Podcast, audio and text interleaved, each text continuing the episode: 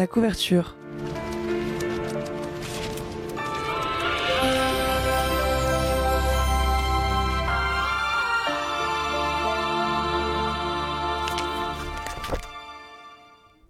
Bonjour à toutes et à tous, j'espère que vous avez passé un bon début de semaine. Pour ma part, je suis ravie de vous retrouver. Aujourd'hui, comme d'habitude, on va discuter d'un nouveau roman plutôt sympathique.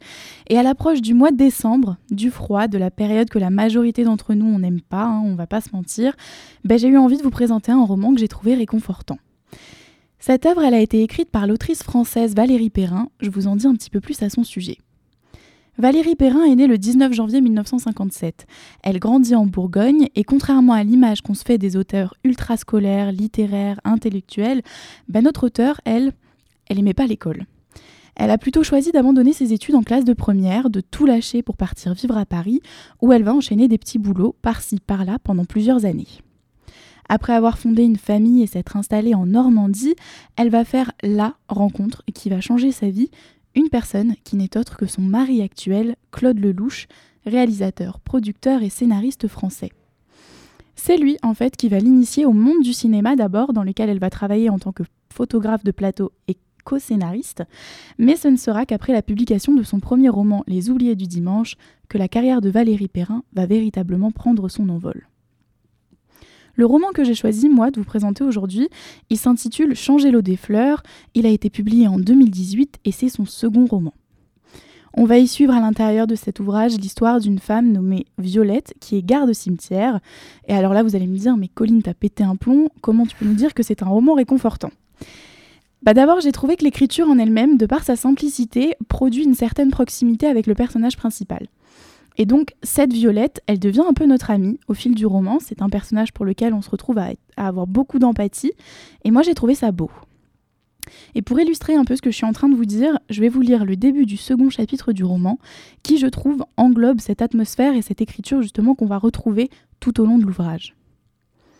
Je m'appelle Violette Toussaint. J'ai été garde barrière, maintenant je suis garde cimetière. Je déguste la vie, je la bois à petites gorgées comme du thé au jasmin mélangé à du miel, et quand arrive le soir, que les grilles de mon cimetière sont fermées et la clé accrochée à ma porte de salle de bain, je suis au paradis. Pas le paradis de mes voisins de palier, non, le paradis des vivants.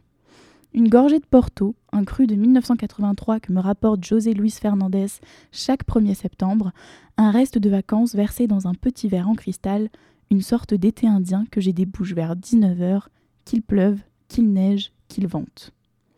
Deux dés à coudre de liquide rubis, le sang des vignes de Porto, je ferme les yeux et je savoure, une seule gorgée suffit à égayer ma, journée, deux dés à coudre parce que j'aime l'ivresse mais pas l'alcool.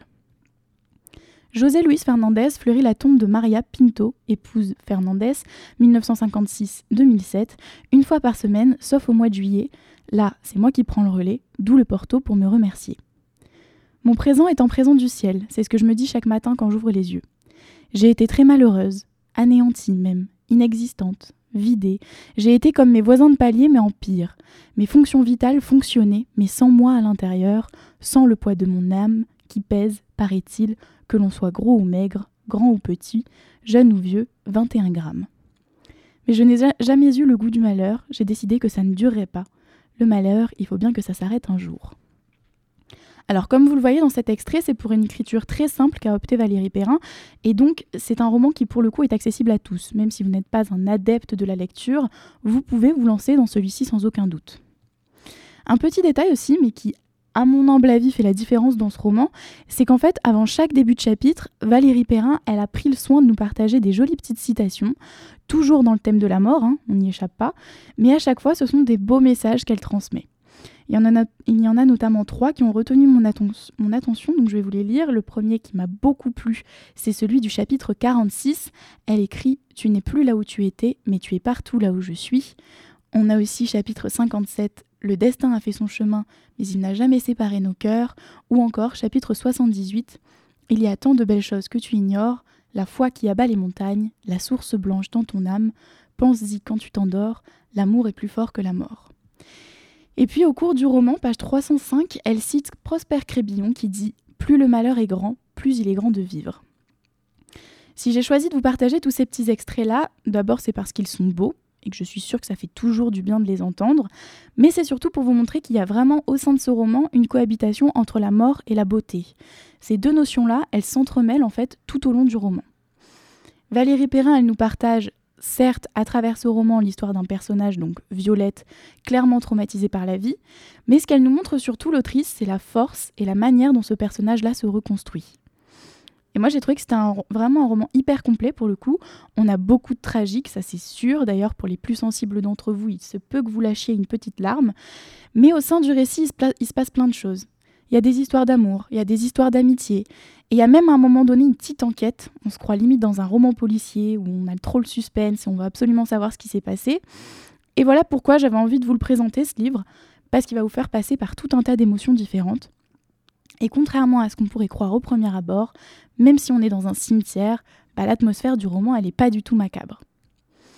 J'ai trouvé aussi qu'il y avait dans ce roman euh, un rapport à la mort qui vient finalement un peu changer notre rapport à la vie. On voit pas nécessairement les choses de la même manière après l'avoir lu, et c'est pour ça que je vous le conseille, c'est pour ça que j'ai choisi de vous partager ce roman-là aujourd'hui. Et j'espère en tout cas, si à votre tour vous vous lancez dans la lecture, euh, que vous aurez les mêmes ressentis que moi. C'est ici que je vais clôturer ma chronique pour aujourd'hui. Je vous remercie de m'avoir écouté et on se donne rendez-vous la semaine prochaine.